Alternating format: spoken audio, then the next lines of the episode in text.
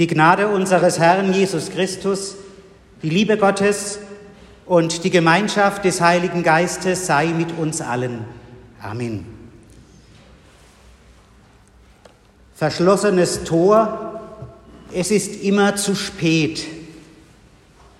So heißt ein Lied von Reinhard May, aus dem dieses Zitat stammt. Zu spät, um den Brief abzugeben, zu spät, um das Haus zu kaufen, zu spät, um eine Familie zu gründen, zu spät, um noch einmal von vorne anzufangen. Und spätestens dann, wenn der Tod ins Spiel kommt, ist es zu spät.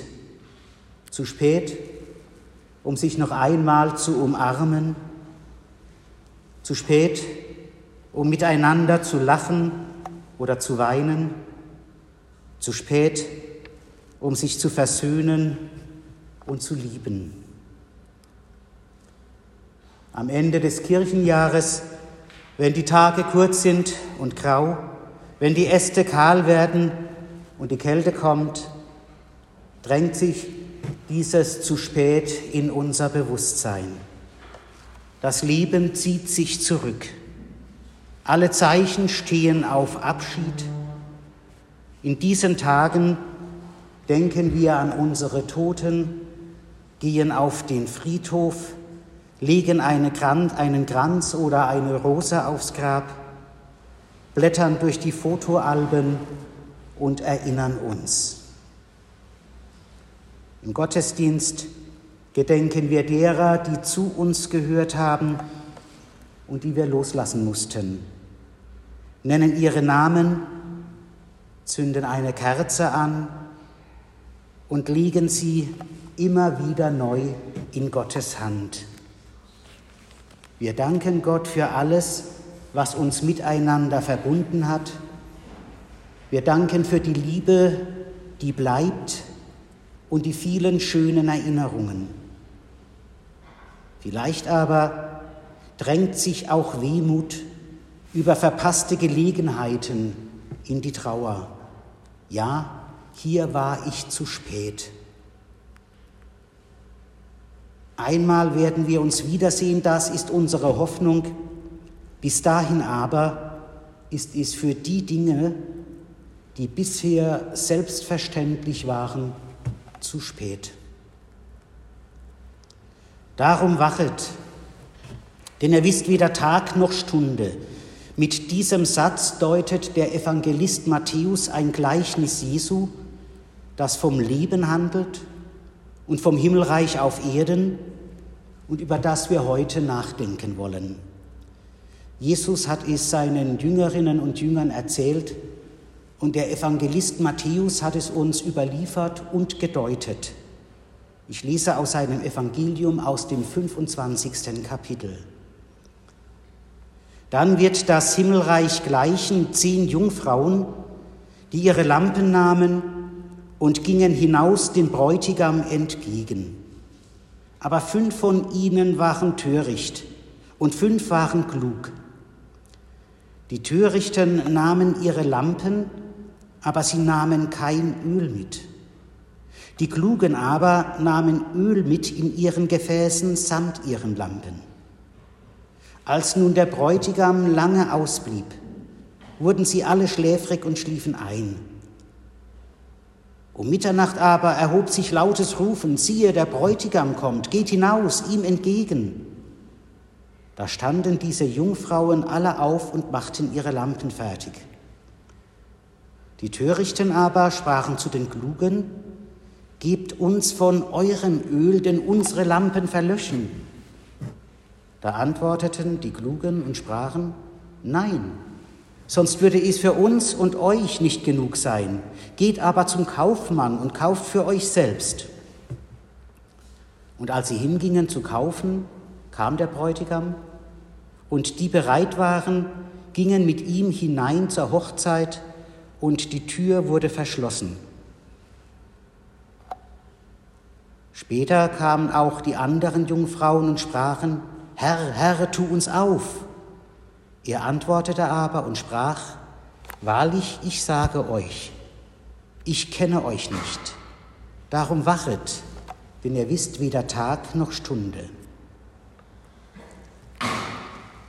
Das Fest, die verschlossene Tür, der Bräutigam, fünf kluge und fünf unkluge Jungfrauen. Jesus gebraucht diese Bilder, um uns vom Himmelreich zu erzählen. Der Himmel ist ja nicht einfach zu erklären. Wo ist er? Oben bei den Sternen oder auch schon hier auf Erden? Jesus erklärt nun nicht, er erzählt. Jesus hat viele Gleichnisse erzählt, weil Gleichnisse und Bilder oft weit mehr ausdrücken können als ein direktes Wort. Eindeutige Worte können nicht alles beschreiben, was unser Leben ausmacht. Wer könnte schon mit einem Wort sagen, was Liebe ist oder wer Gott ist, was erfülltes Leben ist, worauf es wirklich ankommt? Das lässt sich nicht so einfach sagen.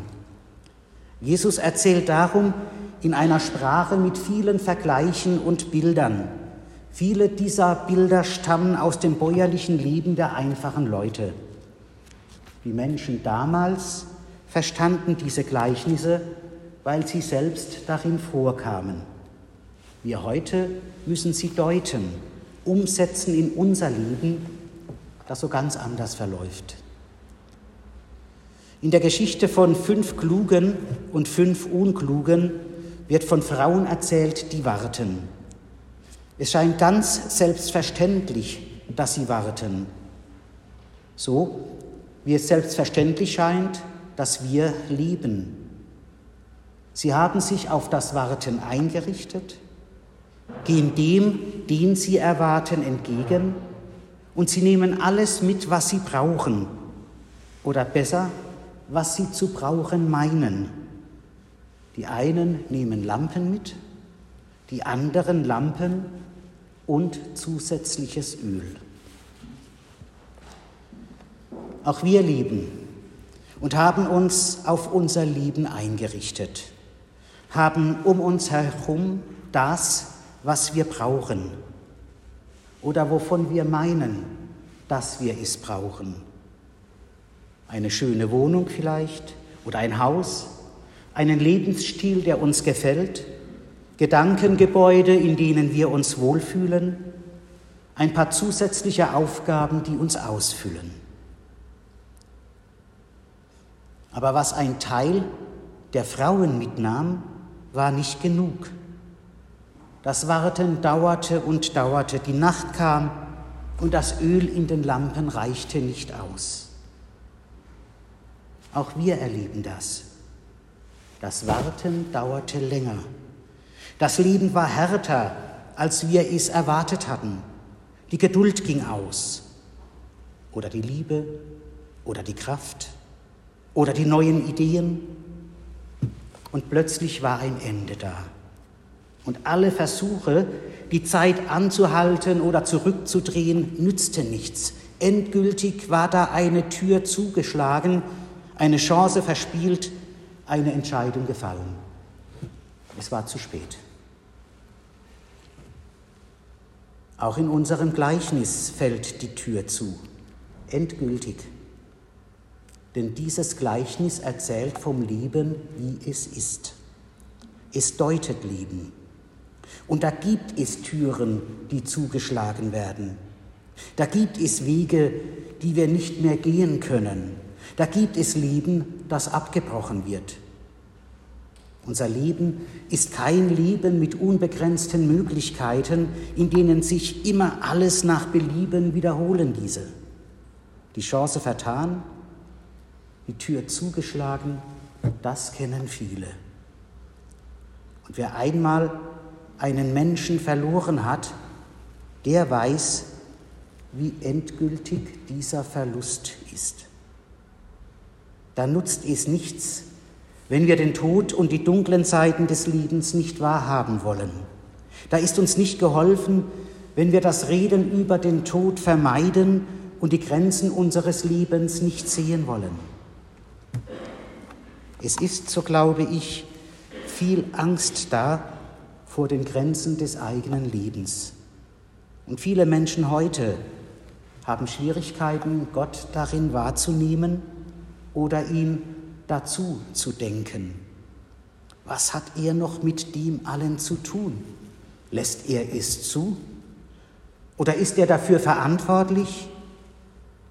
Oder ist Gott dabei als einer, der mitleidet?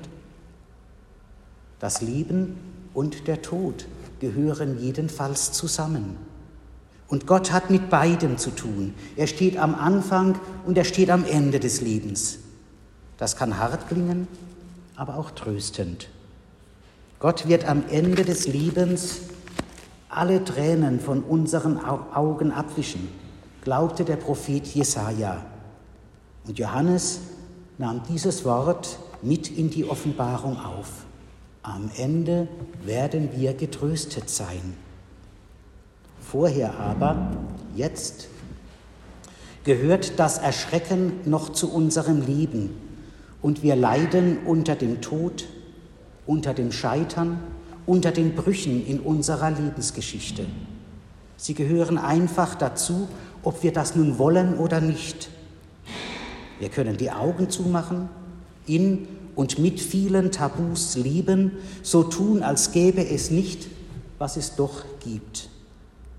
Wir sind damit nicht klüger als die unklugen Frauen, die nur an heute und nicht an morgen dachten und das Öl vergaßen. Sie sind ein Bild auch für uns und für unsere Zeit. Denn wie oft sitzen wir im Dunkeln ohne einen Lichtblick in unserer Seele.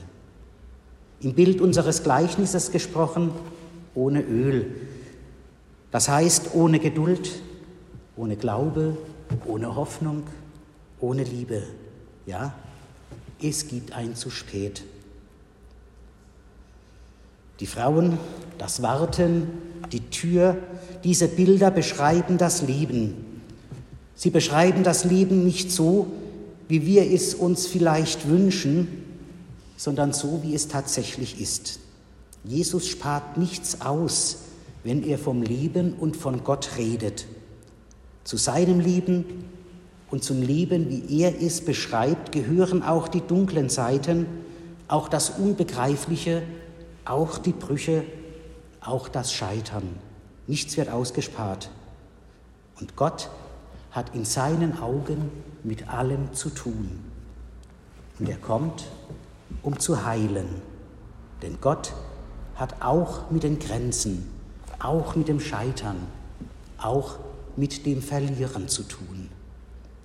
Und hier möchte ich noch einmal ganz neu über die fünf Mädchen nachdenken, die kein Licht in der Nacht hatten, denen die Türe vor der Nase zugeschlagen wurde, zumindest in der Deutung des Evangelisten Matthäus.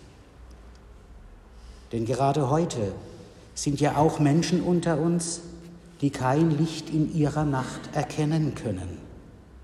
Menschen, die im Dunkeln sitzen und sich allein und einsam gelassen fühlen. Sie haben den Tod erlebt, das Sterben eines lieben Menschen. Sie haben erlebt, wie ihnen Türen zugeschlagen wurden Sie haben Krankheiten durchgestanden, die immer noch ihre Spuren zeigen. Die Liste der Schicksalsschläge ist lang. Diese Menschen, sind sie wirklich draußen vor der Tür, wie Matthäus es uns erzählt? Haben sie keine Möglichkeit, doch noch zum Fest zu kommen? Deswegen kann ich mir auch einen anderen Ausgang der Geschichte vorstellen. Und ich kenne einen, der diese Geschichte ganz anders zu Ende erzählen würde, als sie Matthäus gedeutet hat, liebe Gemeinde. Der weiß auch, wie es in der Welt zugeht. Der hat selber erfahren, wie das ist, wenn man im Dunkeln steht. Der hat selbst den Tod erlitten, und zwar hauptsächlich für die auf der Schattenseite des Lebens, für die, die im Dunkeln stehen und nicht im Licht. Dem wurde auch gesagt, wir kennen dich nicht. Und er erzählt die Geschichte ganz gegen seine Erfahrung zu Ende. Der Bräutigam lächelte und sagte, hatte ich nicht zehn junge Frauen zur Hochzeit geladen? Gehören sie nicht alle dazu? Haben nicht alle Platz an der Tafel? Und er öffnete die Tür, kommt, ich kenne euch alle mit Namen. Welches Ende soll diese Geschichte bei uns haben, liebe Gemeinde? Der Erzähler Matthäus kann uns nur eine Spur zeigen. Auch Jesus, so wie ich ihm die Geschichte enden lasse, kann uns nur eine Spur zeigen. Die Antwort müssen wir selber geben. Nicht so, dass wir auf den Wortlaut pochen, sondern so, dass wir unser eigenes Vertrauen auf Gott, unsere eigene Hoffnung auf Jesus in die Waagschale werfen. Die Antwort geben wir selbst mit unserem Leben, mit unserem Glauben, mit unserer Liebe. Wir tragen Lasten auf dieser Erde, liebe Gemeinde, und wir tragen manchmal schwer daran. Wir weinen und wir leiden unter dem, was uns alles zugemutet wird. Wir leiden. Und manchmal verstärken wir sogar noch das Leiden, das einer tragen muss. Doch heute, am Toten Sonntag, haben wir die Gelegenheit, unser Verhalten zu bedenken wir haben die Gelegenheit, indem wir fragen, welchen Trost haben wir für die Trauernden in unserer Mitte? Welche Hilfe haben wir für alle, die vom Unglück getroffen wurden? Wie viel Brot haben wir für die Hungernden? Wie viel Gerechtigkeit für die Unterdrückten? Die Antworten auf diese Fragen sind offen. Und damit ist auch der Ausgang der Geschichte von den zehn Jungfrauen immer noch offen. Und das heißt für mich ganz konkret, auch die Tür ist noch nicht zugeschlagen.